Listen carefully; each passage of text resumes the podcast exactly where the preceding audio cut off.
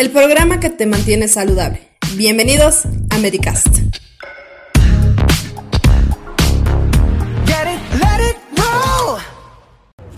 Hola, bienvenidos a esta sección de su podcast Médicas.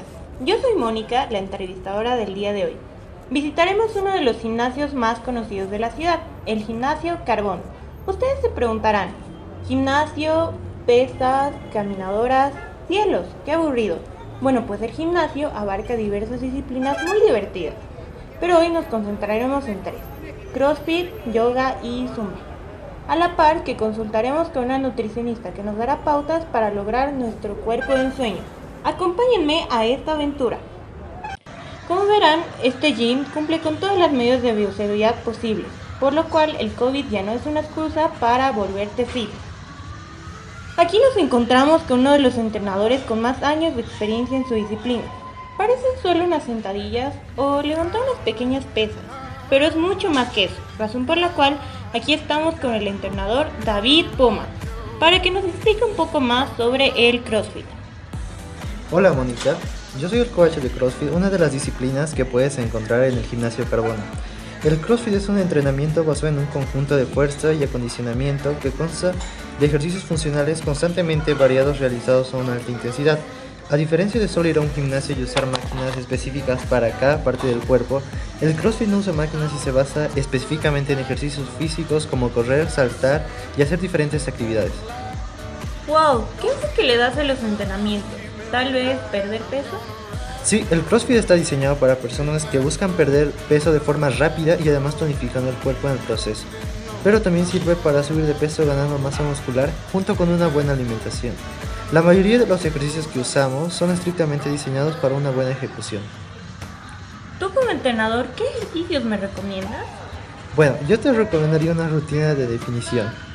Nosotros para entrenar empezamos con un calentamiento de 5 minutos haciendo estiramientos y movimientos de nuestras manos, nuestras rodillas, nuestros pies.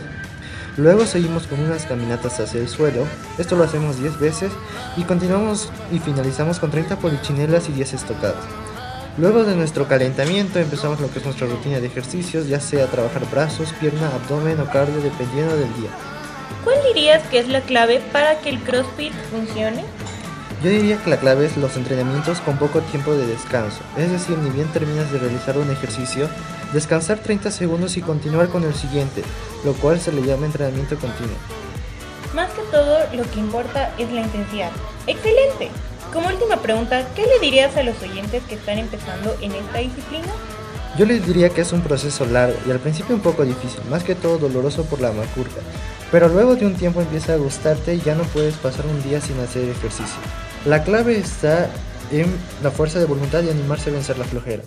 Están todos cordialmente invitados a los entrenamientos que imparto aquí en el gimnasio Carbono. Nos vemos aquí. Gracias. Como verán, aprendimos un poco más sobre el CrossFit. Pero como en un buen gimnasio no es la única disciplina que podemos encontrar. Cambiamos de ambiente y nos dirigimos hacia una disciplina tranquila y relajante. Le damos la bienvenida a Diego Limache, instructor de yoga. Hola, un gusto. Practicamos esta disciplina con el objetivo de relajación, debido a que las personas en su día a día, al momento de hacer sus actividades, llegan a tener momentos de estrés, tensión y enojo, y no saben cómo relajarse. Bueno, aquí vendrán con el objetivo claro de relajarse y lo haremos con respiraciones, meditación y algunas posiciones que son necesarias para alcanzar esta meta. El yoga suena como una práctica muy útil para nuestra vida cotidiana, pero ¿cómo se practica? Para empezar, sería bueno estar vestido con una ropa eh, con tela flexible, como ser mallas o pantalones holgados. Después es necesario tener un espacio fresco y amplio. Y podremos comenzar con una de las respiraciones para estar calmado. Una de estas respiraciones es muy sencilla, llamada Sukha Purvak, en el cual consiste primero vaciar los pulmones y hacer una respiración profunda al momento de aspirar eh, el aire durante 8 segundos. Qué interesante. Más o menos, ¿para qué edad se recomienda practicar yoga? ¿Y cuál es la posición más difícil que hay? La edad recomendable para practicar yoga sería a partir de los 4 años, claramente, con una supervisión de los padres. Y respondiendo a la otra pregunta, no hay exactamente una posición complicada, pero podría mencionar algunas como la postura de loto o la postura de niño. Para finalizar, ¿cómo influye la música en esta práctica? La música tiene la influencia de llenar de pureza para así las personas tengan una relajación. Y también se puede usar la música para meditación y respiración. Pero eso sería para personas con un poco más experimentadas en esto. Como último quisiera hacer una invitación a todas las personas para practicar esta disciplina que es el yoga y para las personas nuevas comenzarán con un descuento del 15% al mes.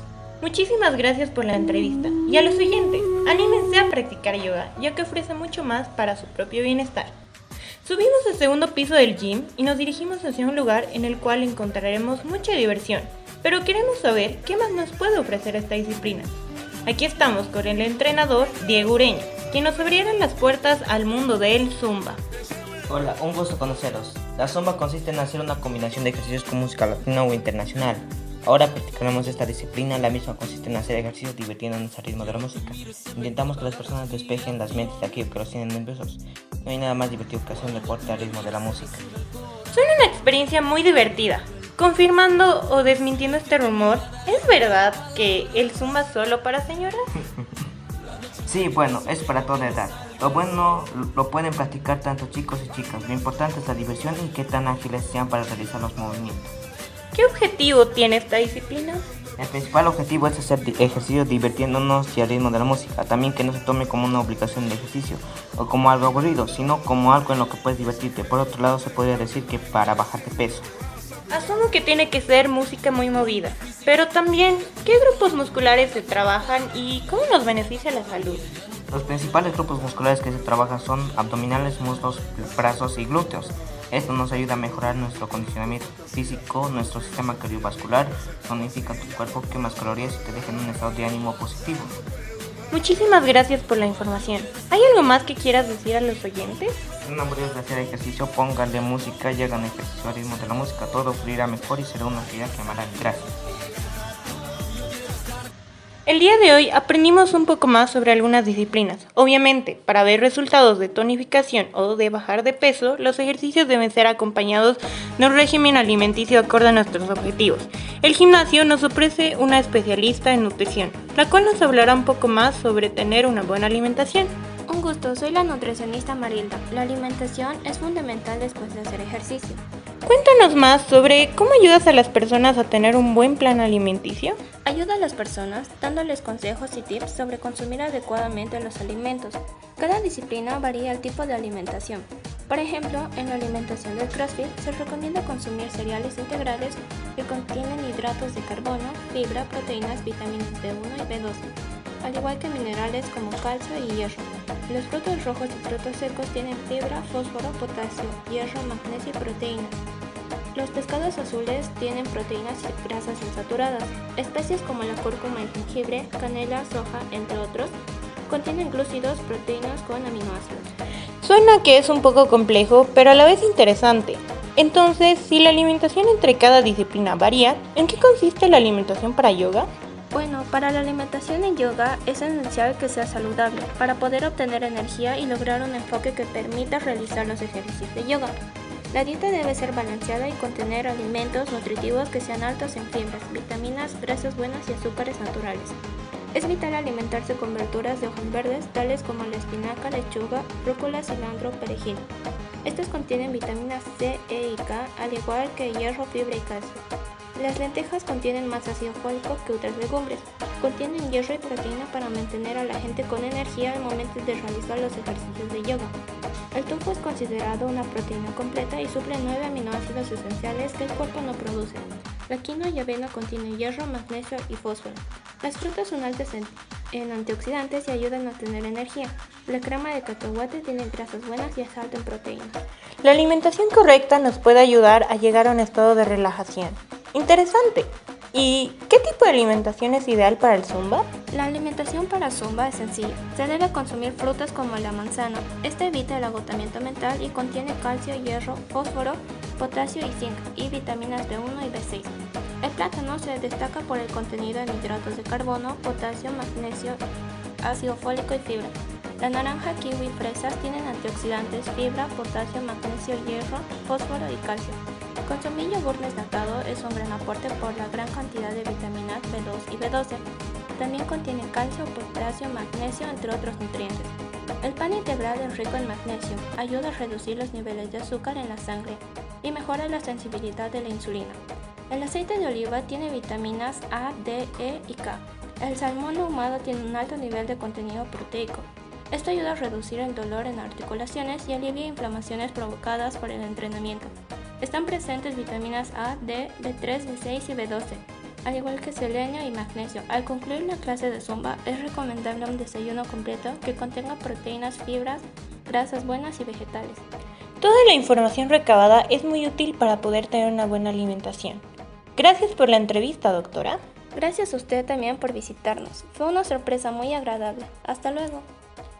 Recuerden amigos, el ejercicio y una buena alimentación son fundamentales para tener una mejor vida. Nunca es tarde para iniciar a cambiar sus vidas por completo. Llegamos al final de este programa. No se olviden de seguir escuchando los demás episodios de este su podcast Médicas. También de seguirnos en nuestras redes sociales y escuchar nuestra versión en inglés.